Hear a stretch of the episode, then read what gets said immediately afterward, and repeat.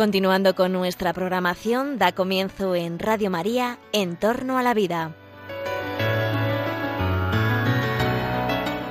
Un espacio dirigido por Jesús San Román.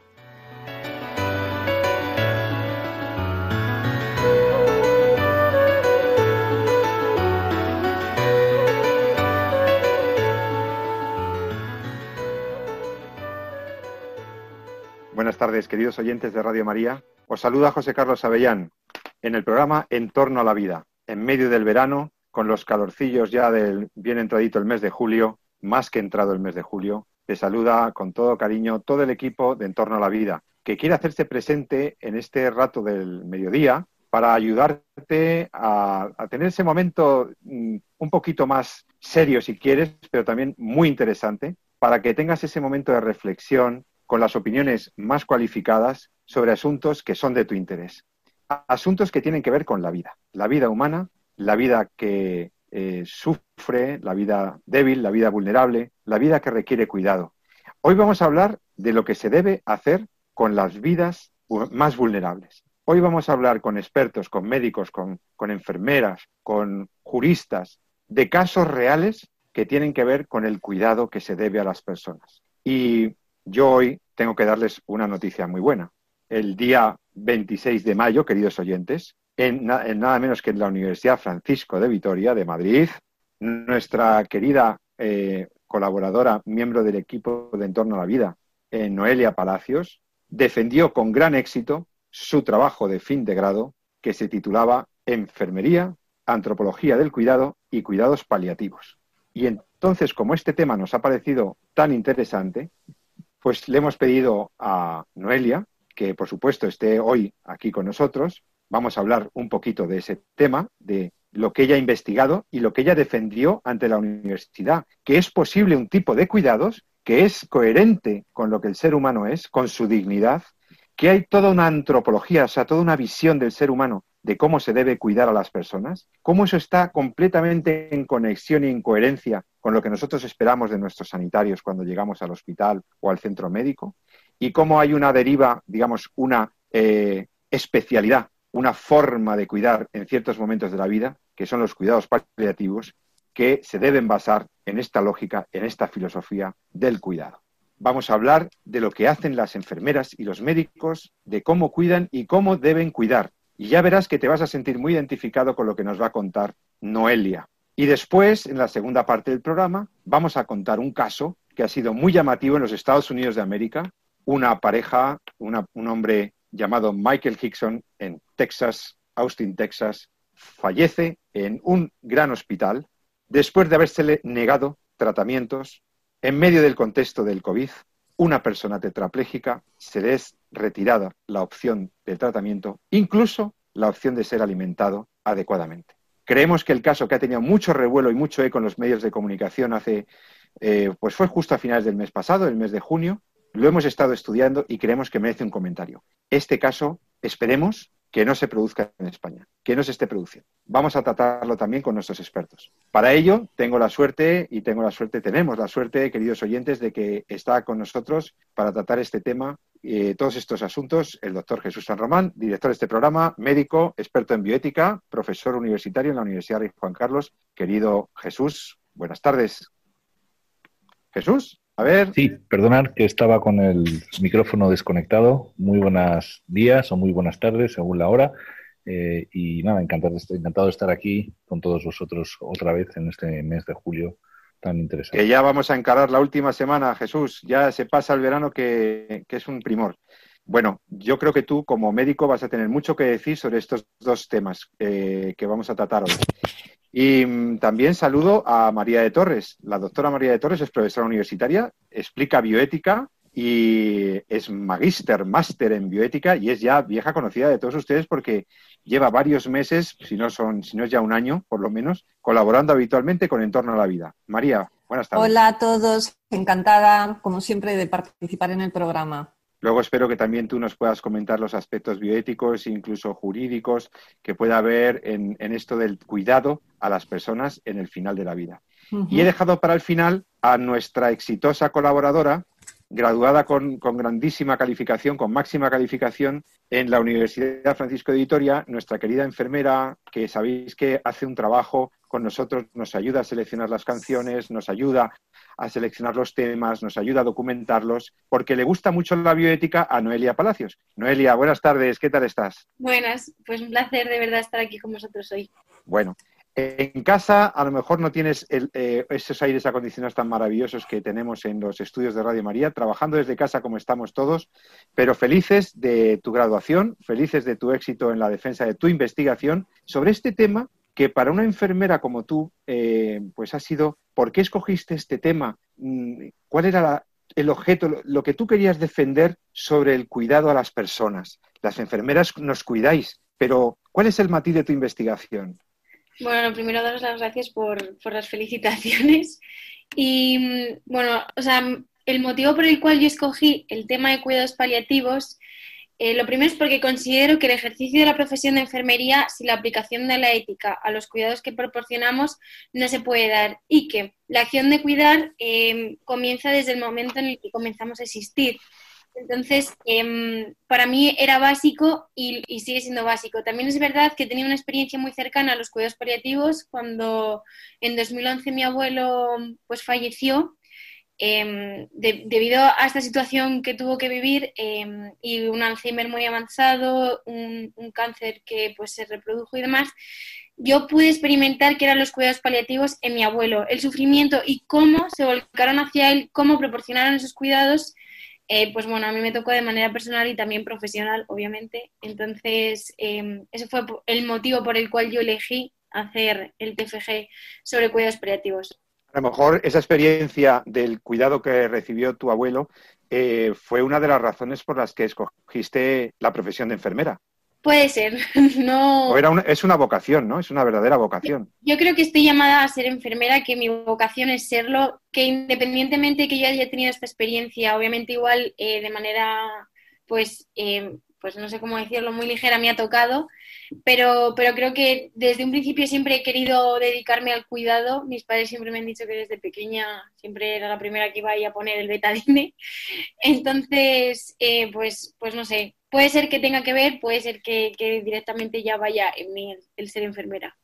Bueno, y entonces la tesis, lo que, lo que tú defendías en tu trabajo, es exactamente cuál era la idea central. Que hay que tener una ética y que esa ética es la que da sentido al trabajo, al cuidado. ¿Y eso cómo lo desgranaste tú? ¿Cómo lo explicaste? Explícanoslo un poquito. Bueno, el objetivo principal de mi TFG era plantear que los cuidados paliativos son una respuesta a las cuestiones antropológicas que aparecen en la fase final de la vida y que son necesarios para hacer una ética del cuidado pues adecuado. Entonces, lo que yo pretendía era hacer una revisión del desarrollo de los cuidados paliativos a lo largo de la evolución de la historia del hombre y luego también hacer una revisión antropológica sobre cuestiones que se ponen pues de manifiesto al final de la vida. Y también quería em, enfocarme en una perspectiva de la ética del cuidado y no de la ética de curar. Cuando tú hablas de los cuidados paliativos, tienes que tener muy claro que el paciente no, no, está en una fase en la cual tú vayas a aplicar un tratamiento terapéutico y vaya a curarse, sino que tú lo que pretendes es cuidar al paciente en esa fase final de la vida. Y bueno, también dar eh, pues eh, visibilidad al papel de la enfermería en el cuidado de los, o sea, en, los cuidados paliativos. Y de, de, la parte del desarrollo, o sea, los cuidados paliativos son unidades especializadas, ¿verdad? Mm. Recuérdale a los oyentes que no, lo, que no hayan tenido ese, ese contacto eh, con esta realidad de los paliativos. Son unidades relativamente recientes, ¿no? digamos como estructura organizativa asistencial, ¿no? Em, y eh, cuando hablas de la historia de los cuidados paliativos, ¿a dónde hay que remontarse? ¿Eso, es una cosa muy antigua o es...? Pues los cuidados paliativos nacen con el movimiento hospice eh, a través de Cicely Sanders, que es una enfermera. Bueno, Hospice, el movimiento Hospice, con Cicely Sanders. Sí. Hospice. Hospice. Es, pues eso, es cuando nacen los cuidados paliativos a través de, este movimiento que ella en 1967, si no me equivoco, funda en, en, Londres este hospicio donde pretende pues garantizar una asistencia médica eh, tanto al paciente como a la familia que acompaña al paciente en este momento que es final de vida. Sus cuidados eran como muy innovadores para esa época porque lo que ella pretendía era paliar el dolor y pues cuidar a ese paciente en, ese momento de su vida. O sea, pacientes que básicamente tenían o muy mal pronóstico o prácticamente estaban desahuciados y se les, y se les atendió con... Eh, era una, forma de fijarse en ese tramo, ¿no? En ese, en ese, en ese tipo de personas, ¿no? Que estaban ya muy malitas. Efectivamente. ¿Y en España cuándo empiezan los cuidados paliativos a tener pues la fecha exacta, me vas a perdonar que no te la diga, pero más o menos eh, los cuidados paliativos em, hacia los años 80, gracias a, doctores como por ejemplo el doctor Sanz Ortiz, em, que ellos notaban que en España había una carencia muy importante de los cuidados paliativos y se fijaron fuera de España en, estos movimientos que surgían y, en esta manera cuidar que era, de manera, era excepcional y se fueron a otros lugares a formarse en este ámbito. Ellos eh, fueron unidos en un principio a formarse y luego después pues han ido avanzando en este tema. Y hoy en día, ¿cómo están los cuidados paliativos? El doctor San Román quizá tenga una perspectiva de la situación actual de los cuidados paliativos en España. ¿Realmente tenemos unidades suficientes para atender la demanda? Eh, antes, de contestarte, eh, yo quiero felicitar a Noelia por el, por el excelente trabajo. Yo no, no tuve ocasión de, de oírla, pero sí de sus diapositivas que amablemente nos ha, nos ha prestado y, son muy, muy, bonitas. Y sobre todo es muy bonita la idea, que decir, desde hace muchos programas eh, venimos hablando, cuando empezamos a profundizar en cuáles son las posibles causas por las cuales eh, estamos en esta situación o, o hemos llegado a veces en esa pendiente resbaladiza que hemos denunciado también de este programa, muchas veces acabamos diciendo que estamos ante eh, un problema de la percepción y la concepción de lo que es el hombre, de entender lo que es la persona, que en el fondo hemos perdido ese sentido. Y hacer un trabajo de fin de grado, eh, si quieren analizar los cuidados paliativos desde una perspectiva antropológica, es una idea preciosa. Entonces, a mí me, me gustó mucho el título y ya si empezamos con una frase que hemos comentado también, como empezaba ella, que no la ha comentado aquí, la frase de Cecil Saunders cuando dice que en el fondo los cuidados paliativos también es ayudar al paciente a vivir hasta que muere, pues entonces eh, pues es ideal. Así que en ese sentido, pues mis felicitaciones. me da muchísima pena no haber oído el desarrollo del trabajo, pero bueno, me vale con lo que nos está contando ahora y animarla a seguir un poco en, esa línea. Eh, Nada, no, ya ha sido un placer. Un placer ver, ¿Y cómo, tus diapositivas. Jesús, ¿y cómo es, y, qué es, y qué, en cuáles las dos claves fundamentales de los cuidados paliativos? ¿Por qué tú has reclamado alguna vez que, en este programa yo te he escuchado eh, hablar con especialistas que reclaman eh, formación específica en paliativos, algún día el reconocimiento como especialidad, quizá comunidad como especialidad académica. En todo caso, hoy en día curar no se puede a veces y conviene cuidar, acompañar, paliar el dolor. Este, esta atención integral que se dan los cuidados paliativos, ¿cuál es la situación en España? Bueno, en España el problema que, que es que hemos perdido, eh, pese a que hubo un momento en el que parecía que empezaba eh, a, cogerse con fuerza lo que era el desarrollo del cuidado paliativo, yo creo que no estamos ahora en nuestro, en nuestro mejor momento por una cuestión meramente o fundamentalmente ideológica. Y todo el tema que estamos viendo de, de la eutanasia y de la, del querer que algunos grupos políticos estén tratando de llevar la, eutanasia a un marco regulado en el, territorio. Perdona, Jesús, se te escucha entrecortado porque quizá al poner el, micrófono se te escucha entrecortado, es una pena. Ahora, no sé si me escucháis mejor ahora. Sí, muchas gracias. Sí, bien, pues yo creo que es un problema de, mis, mis, cascos. Pero bueno, comentaba que eh, desde mi punto de vista vivimos un, momento en el que el desarrollo de los cuidados paliativos empezó a ser, eh, empezó a tener un tirón bastante importante y bastante significativo y, bastante bonito en la medicina española. Eh, existen otros países como el Reino Unido, donde está bastante más desarrollado, pero bueno, en España parece que la cosa empezaba a coger fuerza, empezaba a cojarse, incluso se diseñaron estrategias eh, nacionales dentro del Sistema Nacional de Salud en cuidados paliativos, empezaron a, desarrollarse en diferentes hospitales unidades de, cuidados paliativos bastante serias, bastante bien enfocadas, empezó a haber una, un nivel de formación específica que iba mucho más allá del cuidado del control de síntomas, sino que iba realmente hacia un manejo integral ¿no? de lo que es el cuidado de la persona en los últimos momentos de su vida, Ahora mismo yo creo que estamos un poco en un, triste parón, probablemente motivado por el, interés de algunos grupos de, impulsar la eutanasia y de regular el, eh, tratar de llevar la eutanasia, como decía, es un marco eh, donde esté regulada en, nuestro país. Pero desde luego lo que sí que hace falta es una enorme, hay una enorme necesidad de formación. Son muy pocas las facultades de medicina que tienen un programa de formación específico en cuidados paliativos.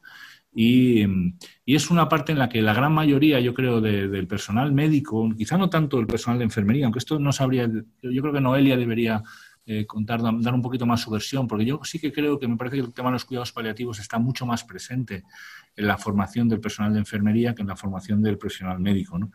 Eh, hace unos, yo esto lo he comentado muchas veces, ¿no? Hace eh, algunos programas, incluso en estas mismas ondas, entrevistando al, profesor Gándara, que ha sido presidente de la Sociedad Española de Cuidados Paliativos, pues él nos decía precisamente que eh, a veces el, el ensañamiento, el obrar mal con el paciente, puede que no sea intencional, pero sí se puede derivar de que de haciendo las cosas mal porque no sabemos realmente hacerlas.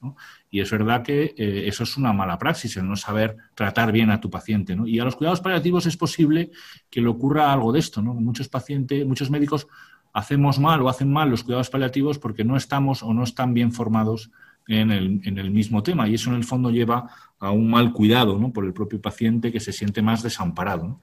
Entonces, eh, ¿por qué ocurre eso? Pues quizás estamos una, eh, hemos vivido desde hace mucho una medicina muy centrada en la curación de la enfermedad, ¿no? Como bien ha dicho Noelia, eh, hay veces en los cuales el curar la enfermedad ya no es posible, ¿no? Y eso no significa el abandono terapéutico, ¿no? Sino lo que lleva fundamentalmente es a, a cambiar el enfoque o al ir acompañando el enfoque, porque también es un error pensar que los cuidados paliativos empiezan cuando acaba la posibilidades de curación. Y no es verdad, los cuidados paliativos acompañan muchas veces al paciente, incluso aunque el paciente esté recibiendo tratamientos que tienen un enfoque eh, muy, mucho más curativo. Eso, por ejemplo, lo entienden muy bien los pediatras, ¿no? donde los cuidados paliativos no están eh, eh, orientados solamente al final de la vida, ¿no? sino que a veces están orientados incluso a, acompañan incluso a las enfermedades que son más crónicas o más permanentes. Entonces, eh, no, sé si por, no sé por qué, pero a veces pensamos que los cuidados, cuando un paciente entra en un cuidado paliativo es como ya hemos fracasado, ¿no? eso nos lleva a mirar para otro lado y a abandonar eh, a veces el enfoque o la visión meramente clínica. Y eso es un gran error, ¿no? porque en determinados momentos de la enfermedad es precisamente sobre la base de los cuidados paliativos donde se asienta el confort y el, y el que el paciente se sienta querido, se sienta cuidado por el médico y por, el, y por un sistema sanitario que está acompañándole en sus momentos finales de su vida. Entonces, eso se entiende cuando entendemos bien lo que es la persona. ¿no? Y se entiende bien lo que es la persona cuando entendemos que la dignidad es intrínseca, es inherente a la persona. Es muy bonito lo que acaba de decir Noelia, ¿no? que empezamos a cuidar a la persona desde el primer momento. Desde el primer momento en el que la persona está en el mundo, su madre le cuida, luego le cuida a su familia, eh, luego quizás un poco más autónomo, pero luego vuelve a cuidarle también su familia otra vez y durante toda la vida nos estamos cuidando unos a otros. ¿no? Y esto lo comentábamos también con el tema del, de la pandemia que hemos vivido, ¿no? que no solamente vivimos con los otros, ¿no? sino que vivimos para los otros.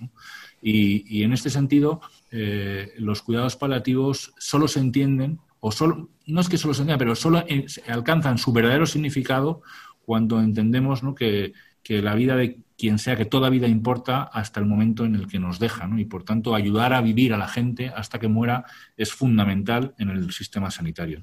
Noelia, antes de que hable la doctora de Torres, que ha pedido la palabra, eh, quisiera que Noelia abundara un poquito en este aspecto. Ella hablaba de, un poco como en la línea que estaba explicando el doctor San Román, de estar en una perspectiva de la ética del cuidado y no tanto de la ética del, curar.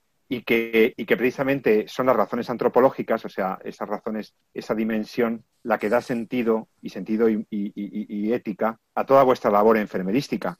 Cuando tú como enfermera estás al lado de un paciente o estás cuidando a un paciente que ya se está muriendo y estás ahí con él, con ella, eh, ¿cuál es la perspectiva que debe, que según tu trabajo de investigación, cuál es la perspectiva? Pues, em, a ver, no sé muy bien cómo contestarte.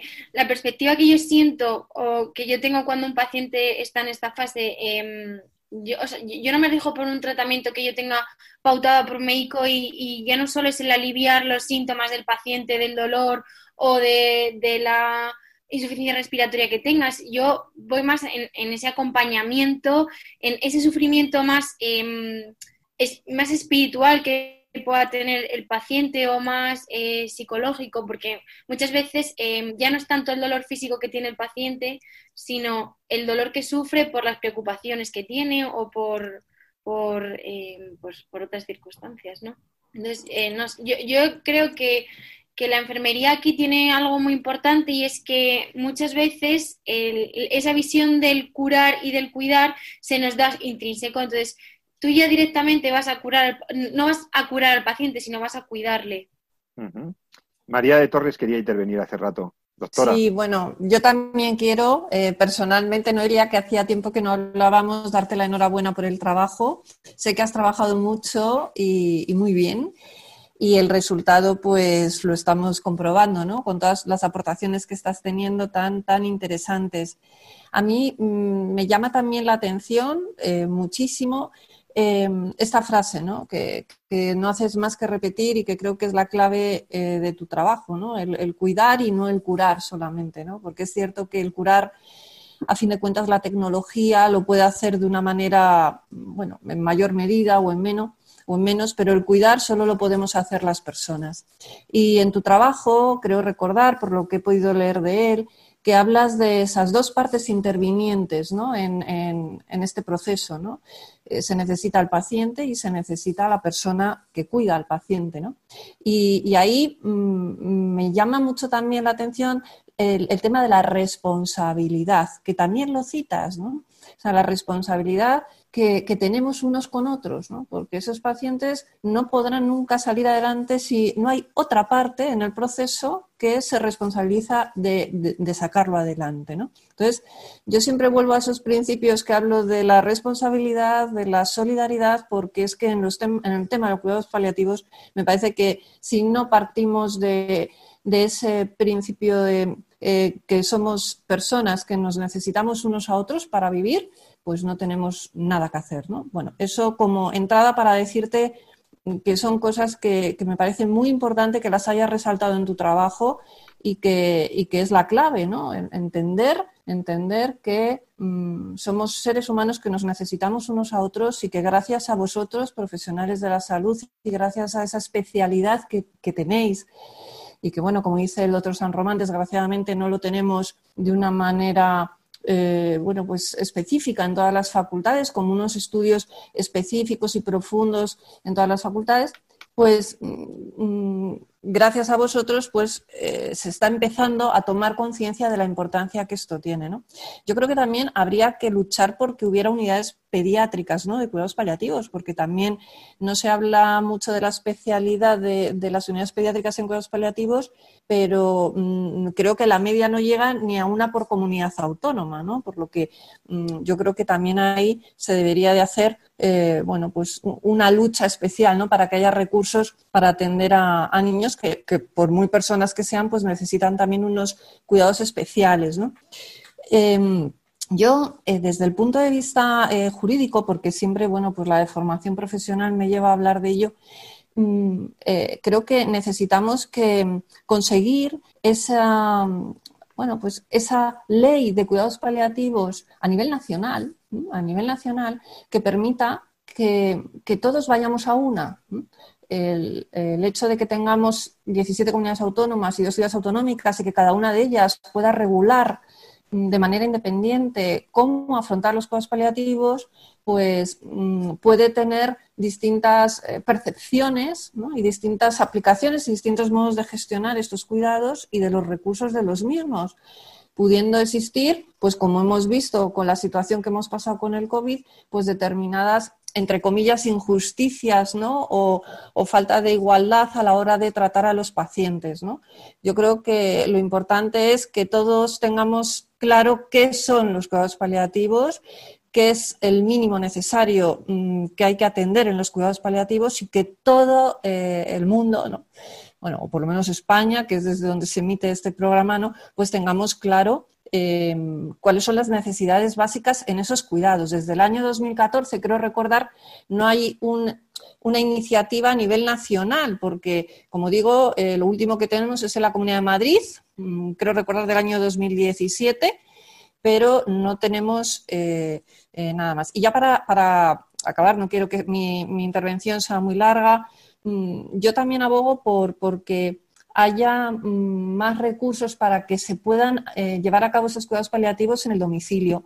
Eh, una de las cosas que la gente reclama es poder morir en casa, en paz. Eh, no es lo mismo morir en, el ambiente en el que, en el que has vivido, rodeado de, la gente que, te quiere, en, tu ambiente, en tu cama, en tu, en tu lugar, y para eso pues se requieren medios y estructuras y muchos recursos económicos que lo posibiliten, ¿no? Somos sujetos, no somos objeto de cuidado, somos sujetos, tenemos derecho, derechos y dignidad, como eh, antes ha dicho el, profesor San Román, para eh, que se nos trate como tales, ¿no? Y no como meros, eh, bueno, pues, objeto, ¿no? Como decíamos. Esa es la cuestión antropológica. Y, cerramos este capítulo comentando el trabajo de investigación de, de Noelia Palacios, preguntándole a ella ¿Cuáles son las dos o tres grandes conclusiones de tu trabajo? Después de todo lo que hemos visto, ¿qué es lo que te hubiera gustado que hubiera entendido?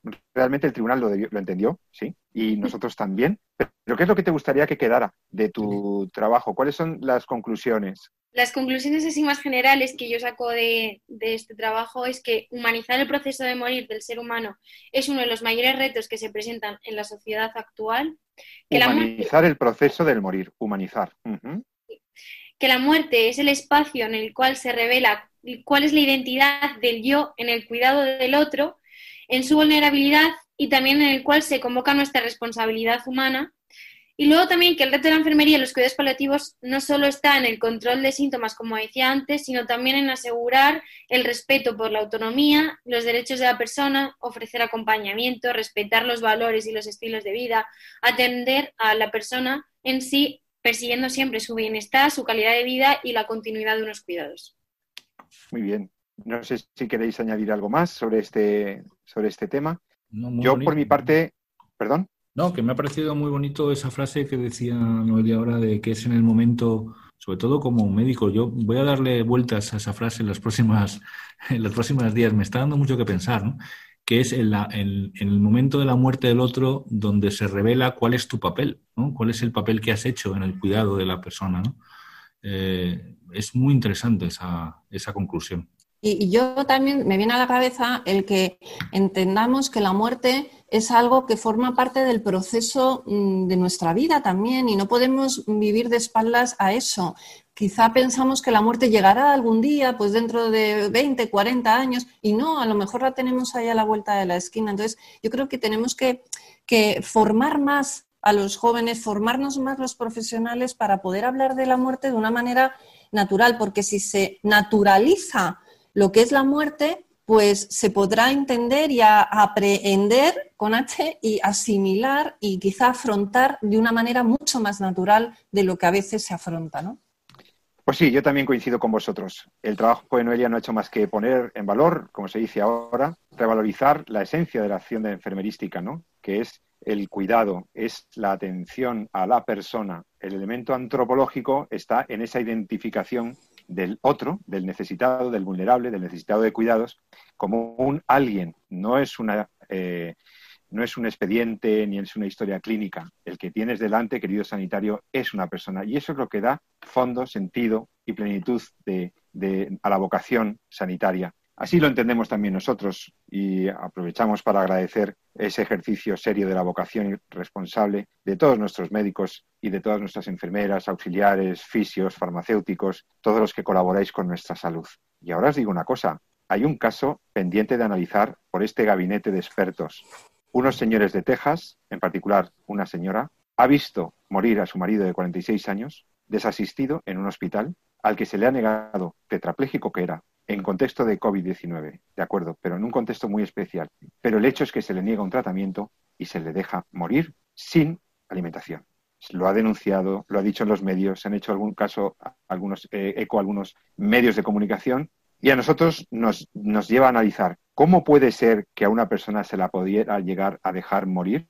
¿O se le animara, como la ley española de eutanasia y de suicidio médicamente asistido, se le animara a aceptar la salida de la eutanasia? Vamos a hablar de ese caso terrorífico, pero muy interesante, mm, mm, que, nos va a poner en cuestión la selección de las personas ante un tratamiento, los triajes con fines utilitarísticos, la escasez de bienes como un, como un límite, como un reto para seguir cumpliendo con los deberes eh, deontológicos y beneficentes de todo sanitario. Lo vamos a hablar en un par de minutos después de escuchar una canción que me han recomendado mis compañeros. Volveremos a brindar, Lucía Gil, ya verás, nos animamos con ello. Y en un par de minutos estamos de vuelta con todos vosotros en Radio María, en Entorno a la Vida, hasta ahora mismo. Días tristes, nos cuesta estar muy solos. Buscamos mil maneras de vencer la estupidez. Meses grises, es tiempo de escondernos Tal vez sea la forma de encontrarnos otra vez. Pero son las ocho y has salido. Aplaudir a tu ventana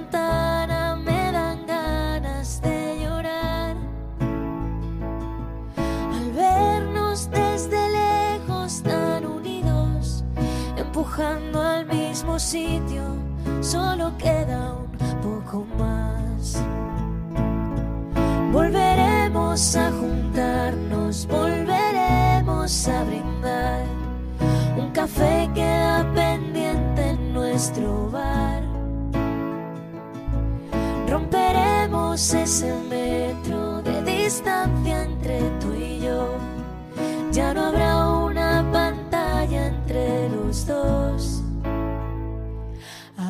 es tiempo de pensar y ser pacientes, confiar más en la gente, ayudar a los demás.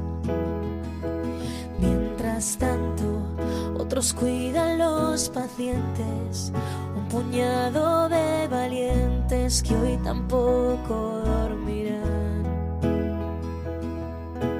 Pero son las ocho y ha salido aplaudir a tu ventana me entran ganas de llorar. Al vernos desde lejos tan unidos, empujando al mismo sitio, solo queda un poco más. Volveremos a juntarnos, volveremos a brindar. Un café queda pendiente en nuestro Ese metro de distancia entre tú y yo. Ya no habrá una pantalla entre los dos. Y después de pasar la cuarentena, habremos hecho un puente que unirá mi puerta al empezar la primavera y la tuya que el verano me traerá. Volveremos a juntarnos, volveremos a brindar. Un café queda pendiente en nuestro bar. Romperemos ese metro de distancia entre tú y yo. Ya no habrá una pantalla entre los dos.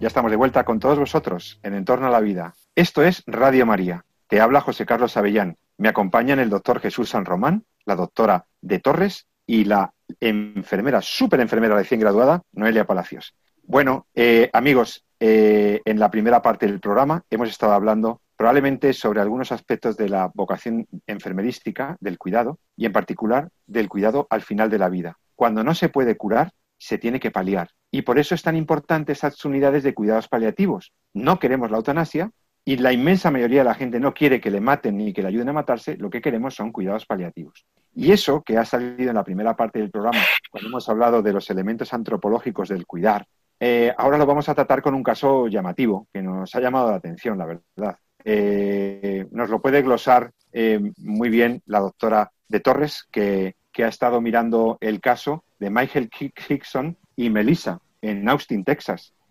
cuando dejaron morir a su marido tetrapléjico y ella, en junio de 2020, tiene que reconocer ante los medios de comunicación que todavía no entiende por qué ha podido suceder esto. Ha perdido a su esposo, despojada de sus derechos como esposa. Se quedó impotente viendo cómo em, ejecutaban a su marido, cómo le dejaban morir de hambre. Eh, caso paralelo al que comentábamos hace solo unos meses, el caso de Vincent Lambert, el, eh, el francés, sí, que fue enfermero, que fue también desatendido de los cuidados básicos y se llamó eutanasia, pero algunos públicamente incluso, yo tengo un artículo en el diario La Razón denunciando que lo de Vincent Lambert realmente fue un homicidio, un homicidio, no una eutanasia. Pero bueno, vamos al caso de Hickson. Si tienes algún dato, nos puedes contar un poco la historia, la narración, básicamente lo que le ha pasado a este eh, pobre tetrapléjico, 46 años, y denunciado mm. por su esposa Melissa. ¿Cómo es posible que vea, que entienda que en el hospital permitieron, no, causaron la muerte de su marido por inanición. Hmm. Pues eh, este hombre tuvo que ingresar en, un hospital, eh, bueno, pues contrajo el COVID, eh, pero bueno, había tenido otras lesiones, estaba tetrapléjico con una afección neurológica debido a lesiones que había sufrido, ¿no? Después de un paro cardíaco repentino, etcétera. bueno, pues la cuestión es que la mujer intentó que eh, bueno, pues le trataran, pero eh, finalmente la, organización eh, del hospital decidió que no le iban a dar alimentación ni respiración y la mujer pues no entendía el por qué. Decía, bueno, una cosa es que no puedan eh, tratarle porque con el COVID no hay recursos suficientes, ¿no? Pero otra cosa es que no le den los cuidados básicos, ¿no? Es decir, que no le den la nutrición eh, mínima y la hidratación mínima para que pueda morir de una manera pues digna, ¿no? Y, pueda, en todo caso, afrontar ese proceso de la muerte de una manera digna. Entonces, no llegaron ni a eso. Es decir, eh, entendemos lo que ha pasado con el COVID. Eh, habría mucho que hablar, como ya hemos hablado en otros programas anteriores. Y, claro, pues no sabemos muy bien mm, cómo se ha podido gestionar en cada hospital, ¿no?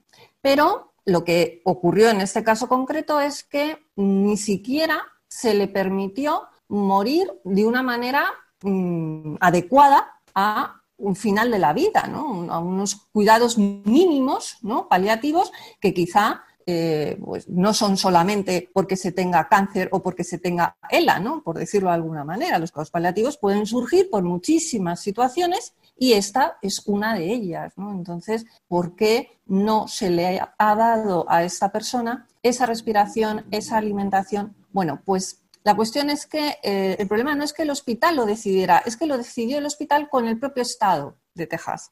Eso significa, es mucho más grave, porque ya no es una decisión de una clínica o de un, organismo concreto, eh, el que sea, ¿no? sino que es una decisión a nivel estatal, lo cual pues crea un episodio de antecedente también jurídico para que se pueda generalizar una situación también desde el punto de vista legal y además eh, crea también la idea de que es lo correcto, porque cuando el Estado lleva a cabo una acción determinada, en la población el mensaje que se transmite es esto es lo que hay que hacer.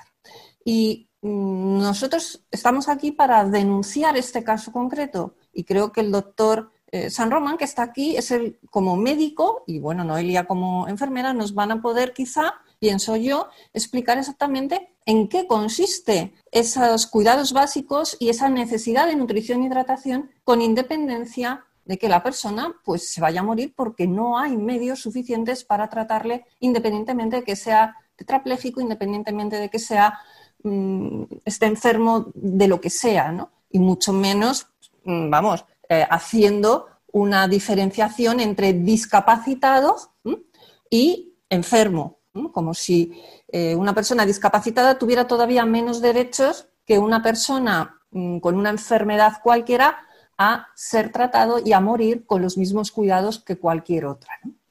Bueno, yo dejo ¿Qué hablen los sanitarios? ¿Qué hablen ahora los sanitarios?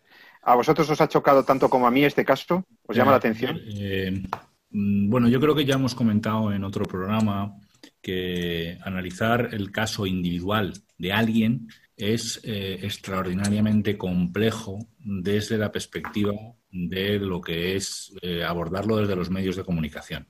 Esto es importante. Lo que no quita que nos pueda servir precisamente para resaltar algunas cosas que yo creo que ha comentado María y que me parecen eh, muy, muy, muy oportunas. Pero sí es importante entender que realmente la base de las decisiones sobre lo que se hace con un paciente no está en lo que dice la noticia, sino lo está en lo que dice la historia clínica. Y a veces la historia clínica no es exactamente lo que dice la noticia y otras veces la noticia ni se parece a lo que realmente hay en la historia clínica. Y en ese sentido, hacer un juicio ético o moral sobre eh, la acción de un hospital o de un médico en relación a cómo se han comportado con un paciente solamente basado en lo que dicen los medios de comunicación, pues es peligroso y puede no ser justo tampoco y puede ser incierto. Lo que no quita para que podamos extraer sobre el caso algunas determinadas conclusiones. Lo que dicen los medios de comunicación es que efectivamente era un paciente que tenía un, problema neurológico importante, una cuadriplegia, que es lo que aquí llamamos como tetraplegia, es decir, una dificultad o una parálisis tanto de los miembros inferiores que de los miembros superiores, generalmente producida por una lesión a veces alta en el tronco en la columna cervical. ¿no? Sé si este caso pues, tenía que ver con una anoxia mantenida, como se el infarto, o con un traumatismo, porque no conozco la historia y lo desconozco, pero sí parece que estaba tetrapléjico y que en el contexto de la pandemia que vivimos, pues se infecta por el SARS-CoV-2 con una COVID-19 que tiene fundamentalmente una manifestación grave desde el punto de vista respiratorio y que en un paciente eh, tetrapléjico puede ser incluso eh, muy grave por la dificultad que tiene de expansión de la caja torácica, etcétera. No creo que sea el momento de hacer un análisis clínico de lo que había pasado, porque desconozco si lo que cuentan los medios de comunicación se ajusta a, a, cómo estaba realmente el paciente. Hay otras versiones que cuentan también que el paciente entró muy grave, eh, incluso con procesos de aspiración, con dificultades para la ingesta, etcétera, etcétera. Pero lo que sí creo que es, independientemente de lo que haya, sin hacer un, caso particular de lo que ha ocurrido, es importante eh, resaltar algo de lo cual ya comentamos en un caso sí muy conocido, porque ahí hay una sentencia judicial que explica perfectamente lo que ocurrió, que es el caso también de Vincent Lambert, que hemos comentado en estas ondas, donde hemos insistido y, vamos a aprovechar, como bien decía la profesora Torres, este caso para volver a insistir que la hidratación, que la eh, nutrición no constituyen un tratamiento médico, sino que constituyen un cuidado básico. Es decir, eh, esta fue también la trampa que se utilizó en el caso de Vincent Lambert cuando viendo que, su, que no había posibilidades de curación a la, situación en la que estaba, se decidió quitar, quitarle eh, la, alimentación y la hidratación como si fuera, como si yo quito un antibiótico, como si fuera a quitar una medicación. Y esto no es eh, ni mucho menos eh, así y además constituye, desde mi punto de vista, una falta grave de ética y de, praxis médica. Es decir, la hidratación y la, y la nutrición es un cuidado como, como como un cuidado básico de lo que forma parte de las obligaciones que tenemos como médico, no es un tratamiento. Otra cosa es que por las condiciones del paciente, eh, bueno, la forma de proporcionarlas tenga que hacerse a través de situaciones especiales que podemos no permitirlos o que podemos encontrar como desproporcionadas. ¿no? Por ejemplo, si el paciente no puede comer, si hay que hacer una vía eh, directa al estómago o hay que hacerle, pues eso ya dependerá de cada caso concreto y de en qué situación esté. También es verdad que hay pacientes en situaciones ya muy, muy graves, ya muy terminales, ya muy, muy cercanas al, fallecimiento, en el que el paciente es incapaz de comer nada, ¿no? porque no el cuerpo pues ni siquiera no lo asume, no lo asume y, no lo tolera. Entonces, pues bueno, pues se retira la alimentación, pero no se retira buscando que el paciente eh, muera, ¿no?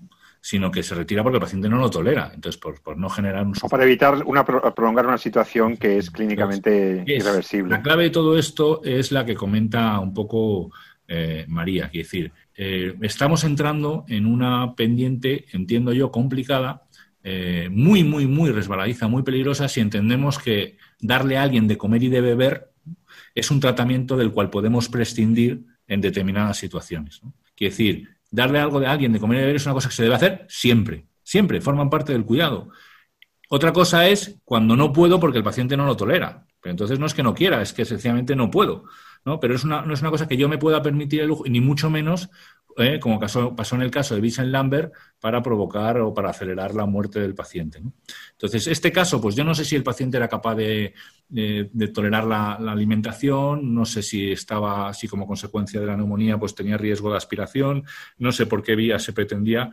Eh, eh, no, no, conozco, no conozco el caso, pero sí que es verdad que independientemente del caso que sea, la hidratación y la nutrición, además, como bien definía muy bien San Juan Pablo II en uno de los homilías que dijo en el Congreso de Trasplantes, me parece que fue, eh, y que queda también muy definida en la Carta Pastoral a los agentes sanitarios, incluso en la nueva revisión que se, eh, que se ha hecho, eh, la hidratación, la nutrición forma parte del cuidado y, por tanto, se mantiene siempre, siempre que se pueda, evidentemente. No es un Noelia, que se pueda definir. Noelia, ¿quieres añadir algo sobre el caso? No, yo estoy de acuerdo con lo que habéis dicho y un poco más que añadir, la verdad, o sea, me parece algo impactante que, como comentábamos, que se retira la nutrición y la alimentación porque son cuidados básicos, pero bueno, hay que analizar el, caso en, particular y un poco más que, añadir. Pues yo me quedo con tres cosas muy importantes. Por una parte, el criterio de igualdad, de equidad y de justicia que reivindicaba la, la doctora de Torres, punto de partida. La dignidad humana es la de todos, es igual para todos me quedo también con las, palabras y el discernimiento eh, acertadísimo, eh, como siempre, del doctor San Román en la diferencia entre un tratamiento y un cuidado básico. Alimentación y nutrición no son eh, tratamientos. Y también, pues, con esa línea de la ética del cuidado que comentabas, Noelia, eh, que nos lleva a, pensar que precisamente cuando una persona es tan vulnerable, cuando una persona está en esa situación, lo que requiere es una atención integral y no eh, pues despacharla como, como, pretenden nuestros legisladores en España con esa ley que aberrante que se está tramitando sobre la eutanasia y el suicidio médicamente asistido. Algo que no quiere la sociedad, algo que repudia la inmensa mayoría de la clase médica y de los sanitarios, algo que va contra los derechos de las personas y, en definitiva, algo que el caso nos ha servido pues para ilustrar algunos criterios muy importantes. ¿no? El que seas tetrapléjico o que tengas algún tipo de discapacidad o, necesidad especial, no significa que no tengas los mismos derechos. No cabe un triaje basado en la utilidad social o en la perfección genética. Eso es injusto. Cualquier criterio de ese estilo no solamente es contrario, a, por supuesto, a la perspectiva cristiana o católica que podamos compartir en estas ondas, es que es contrario a la ética médica, es contrario a la, a teoría de los derechos humanos y es algo de lesa humanidad, de derecho natural. Eh, Dicho lo cual... Perdona que te interrumpa, Pepe, porque yo creo que lo que acabas de comentar tiene que, quedar muy claro, ¿no? Eh, y precisamente porque somos, estamos siendo testigos ¿no? de, en estas circunstancias, en estos momentos así que han sido ahora ya más tranquilos, pero que han sido un poquito más críticos en relación a la pandemia, pero incluso más allá, quiere decir, ese, ese concepto utilitarista del final de la vida, ¿no? que es el extraordinariamente peligroso. ¿no? Por eso me quedaba con la frase de, de Noelia tan bonita decir que es en el momento de la muerte de tu paciente cuando realmente te defines ¿no? como médico ¿no? en tu cuidado. ¿no? Eh, a mí me, ha llegado y, me gustaría analizarla despacito. Eh, y es precisamente, claro, cuando tú tienes una visión donde la vida eh, depende de la utilidad y la calidad de vida depende de cómo estás desarrollando tus competencias, no de lo que eres, sino de lo que eres capaz de hacer, entonces podemos correr el riesgo de entender que una vida que es capaz de hacer poco es una vida que tiene poca calidad. O que, es menos valiosa, por lo mismo. Y eso es un error. Claro, porque estamos entonces subordinando la dignidad a la capacidad. Y por tanto, la discapacidad pues es una vida con menos calidad. Y eso es un error de concepto de base. Eso es lo que llamamos ¿eh? dignidad de llegada, no de partida. Quiere decir, la dignidad la llevamos, no la conseguimos sino que la llevamos dentro. Y yo creo que este es uno de los grandes errores de la sociedad y de la forma de entender la enfermedad ahora mismo. ¿no? Parece que la enfermedad nos hace, nos disminuye nuestra calidad o nos disminuye nuestra dignidad. Es verdad que la, que la enfermedad nos disminuye nuestra capacidad de hacer cosas, nuestra capacidad de obrar, pues porque nos duele, porque no podemos, ¿no? Pero no disminuye en absoluto nuestra dignidad, Y por tanto no merece un calificativo de una, de una vida con menos calidad. Y esta es, esto es clave, ¿no? Cuando entendemos eso, acabamos los médicos siendo capaces de juzgar si, cuando vemos al paciente en función de lo que es capaz de hacer, si esa vida merece ser tratada o no merece ser tratada. Entonces, un paciente mayor con, eh, con una, una, cuadriplegia o una tetraplegia, al final acaba siendo algo pues, por lo que no vale la pena luchar. ¿no? Y eso es un error eh, muy, muy, muy serio. Entonces, es muy importante recuperar ese concepto que has dicho, ¿no? de, ese de huir de ese concepto utilitarista. Muy bien, pues eh, yo creo que el caso ha sido interesante porque nos ha permitido, eh, insisto, desgranar, discernir esos criterios básicos y ya nos tenemos que ir despidiendo. No sé si eh, nos quedan un par de minutitos para que la doctora de Torres quería hacernos una recomendación cinematográfica. Sí, sí, sí, tengo mucha ilusión en... Si todavía lo encontramos en estas fechas de julio, si todavía a veintitantos de julio eh, puedes encontrarlo en los cines, una recomendación muy interesante para que podáis, para que podáis ver algo verdaderamente valioso en la defensa de la vida. Bueno, yo tenía muchas ganas de, que se estrenara la película Unplanet y hemos, la hemos citado em, en los programas anteriores. Y a principios de este mes de julio se estrenó en España, el día 3 precisamente, y yo tuve la oportunidad de ir eh, ese mismo fin de semana a ver la película. Y bueno, he de decir que es una película que no tiene desperdicio. ¿eh? No voy a contar todo, mm, lógicamente, para que vayáis a verla si tenéis la oportunidad este verano.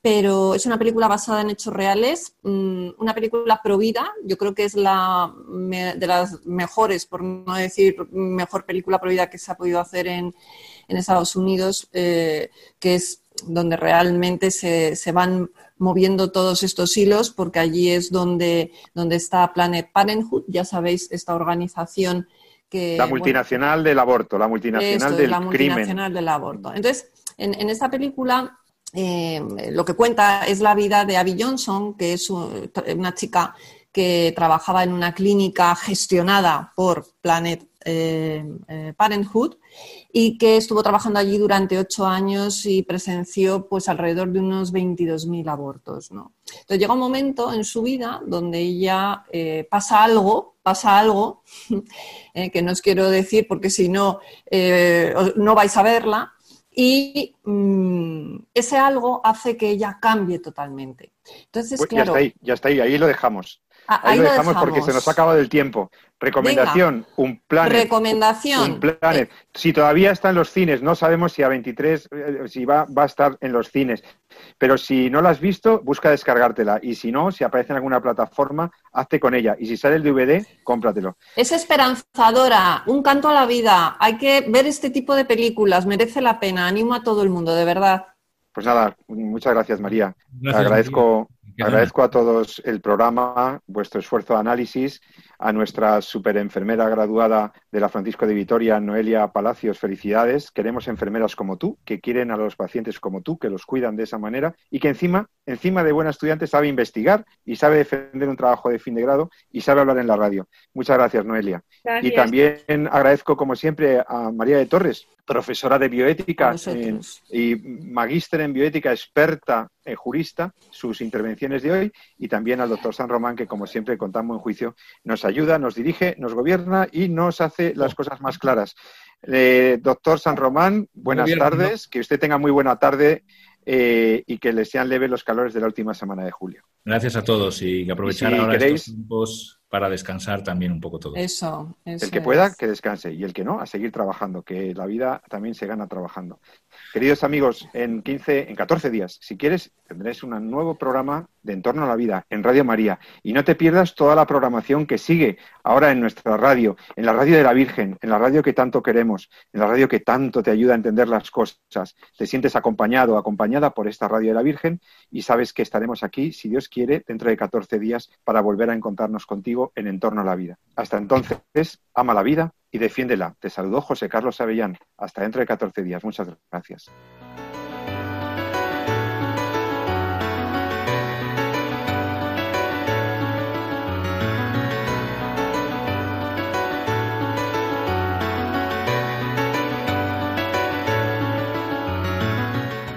Finaliza así en Radio María, En torno a la vida.